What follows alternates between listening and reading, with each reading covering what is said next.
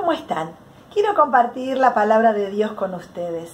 Lo que voy a leer está en la segunda carta que escribe Pablo a los Corintios. Y dice así, capítulo 5, versículos 17 y 18. Por lo tanto, lo que está unido a Cristo es una nueva persona. Las cosas viejas pasaron, se convirtieron en algo nuevo. Todo esto es la obra de Dios quien por medio de Cristo nos reconcilió consigo mismo y nos dio el encargo de anunciar la reconciliación. Dice la Biblia que para los que están en Cristo todas las cosas viejas pasaron. Y esto es una realidad. Nosotros nos afirmamos en esta verdad de que a partir de que te aferraste de Cristo, a partir de que caminaste hacia la cruz, pediste perdón, te reconciliaste con Dios, Dios comienza a hacer cosas nuevas en tu vida. Ahora, necesitamos entender esto porque parecería que, bueno, es algo instantáneo, algo que va a pasar en un momento a otro y que yo no tengo nada que hacer. Y no es así. La Biblia dice que a los que están en Cristo las cosas viejas pasaron. Y es verdad, porque ya no necesitamos estar ahí viviendo en el pecado, en la esclavitud, en la mugre de vivir en la miseria, sino que ahora podemos caminar con Dios y podemos tener una nueva vida, totalmente diferente a lo que vivíamos anteriormente. Ahora, ¿qué necesitamos hacer nosotros? Porque eso lo hizo Dios. Ahora, ¿qué necesitamos hacer nosotros? Bueno, abrir nuestro corazón, confesar nuestros pecados, decidir dejar lo viejo que quede atrás y caminar en una nueva vida. Para eso tenemos que dejar, por ejemplo, las malas palabras, dejar de tener los pensamientos negativos que teníamos sobre nosotros y sobre otras personas, dejar de criticar a las personas, dejar de estar eh, enojados, comenzar a disfrutar de la vida y comenzar a creerle a Dios. Pero para eso necesitamos conocer a Dios, leer su palabra, escuchar su voz, tratar de entender qué nos dice, qué quiere de nosotros. Así sí todas las cosas cambian. Por eso cuando la Biblia dice que a los que están en Cristo las cosas viejas pasaron, he aquí yo hago nuevas cosas, dice su palabra. Es verdad, Dios lo hace. Ahora necesitamos reconocer, arrepentirnos y entregar esas cosas, soltarlas, no seguir con el enojo, no seguir con el dolor, no seguir con la vergüenza, no seguir con el, con el odio, sino entregarlos, reconocerlos, arrepentirnos y entregarlos, entregar ese dolor, entregar esa vergüenza. A todos nos pasaron cosas que hoy nos dan mucha pena y mucha vergüenza. Pero no podemos seguir abrazándolas y reteniéndolas, sino tenemos que entregarlas. Dejar que Dios toque y sane. Cada área de tu vida que entregas a Dios, Dios las toca y las sana. ¿Lo podrá hacer? Claro que lo podrá hacer. Él quiere hacerlo. Pero necesitamos nosotros entregar esas áreas, agarrar las llaves, abrir esas puertas del corazón y entregarle a Dios ese permiso para que Él toque y sane. Hay cosas dolorosas en tu vida y en la mía. Hay cosas que nos dan vergüenza en tu vida y en la mía. Hay cosas que necesitamos revisar, necesitamos reconocer que están ahí, arrepentirnos entregarlas, no permanecer en el cuidado de ellas, sino soltarlas. ¿Por qué? Porque ahí Dios puede poner cosas nuevas. Ahí Dios puede sanar totalmente y restaurar nuestras vidas. Por eso, para todos los que están en Cristo, nuevas personas somos, nuevas criaturas, nueva creación de Dios en esta tierra. ¿Podrá Dios hacer esto? Claro que puede. ¿Podrá Dios darnos un corazón nuevo a aquellas personas que son negativas, que son eh, eh, envidiosas, que están todo el tiempo enojadas? ¿Podrá Dios hacer esto? Claro que puede.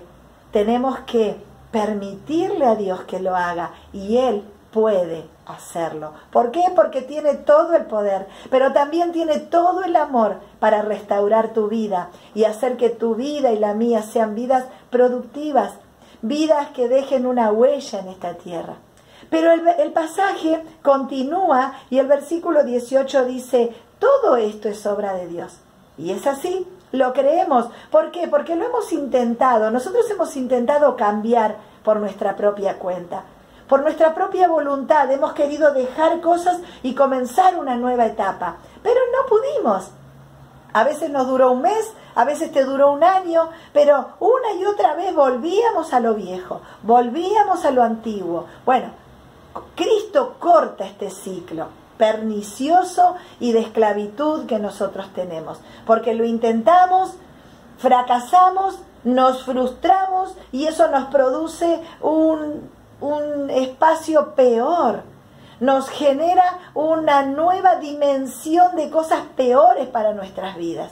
Nos enojamos, nos frustramos, nos sentimos eh, fracasados y por lo tanto en vez de sentirnos mejor y continuar, no, vamos hacia peor, a lugares peores todavía. Pero la Biblia me dice, todo esto es obra de Dios. Él te restaura, Él te da poder para estar mejor, Él te muestra lo que tenés que cambiar para que lo cambies y no sigas igual, para que todos nosotros podamos vivir mejor, no peor, sino mejor. Ahora el versículo 18 dice, todo esto es obra de Dios, quien por medio de Cristo nos reconcilió consigo mismo, o sea que Dios y nosotros ahora somos amigos. A partir de que buscaste a Dios, de que le dijiste, Señor, entra a mi corazón, yo quiero que vos dirijas mi vida, Dios lo hace. Ahora sos adoptado como un hijo de Dios. Ahora Dios te reconcilió y se puso en armonía con vos. Dios quiso que seamos amigos. Dios te hizo hijo, parte de la familia de Dios. Todos nosotros podíamos estar en cualquier lugar y haciendo cualquier cosa, pero Dios nos dio la oportunidad de tener una nueva vida y de poder vivir diferente. Y te hizo hijo. Ya no damos vueltas por el mundo, ya no estamos en cualquier situación, sino que ahora somos adoptados, pertenecemos a la familia de Dios. La iglesia es tu familia espiritual aquellos que Dios puso para que te rodeen, te acompañen, te escuchen, disfruten con vos la vida y te sostengan cuando estás en tristeza, en dolor. Ahora, la Biblia dice que nos reconcilió Dios y nosotros ahora somos amigos, pero nos dio una tarea. Dice, nos dio el encargo de anunciar la reconciliación. Bueno, esto es nuestro propósito, esta es nuestra tarea. En esta tierra tenemos mucho trabajo. Poder dar el mensaje de reconciliación a los que están en las cárceles, a los que están en los hospitales, a los que están en la calle, aquellos que están hoy caminando sin Dios, aquellos que hoy están padeciendo situaciones injustas. Nuestro trabajo es poder compartir el ministerio de la reconciliación poder dar el mensaje de que Dios quiere ser amigo de los hombres, de que Dios entregó a su Hijo para poder adoptarnos y ser partes de la misma familia. Dios está muy interesado en nosotros y está interesado en todos los que todavía no lo conocen.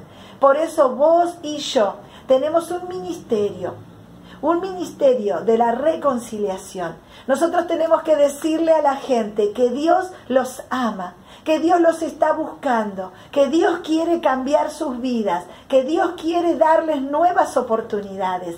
Nosotros tenemos este mensaje y tenemos que compartirlo. Un mensaje que trae sanidad a la vida de las personas. ¿Por qué?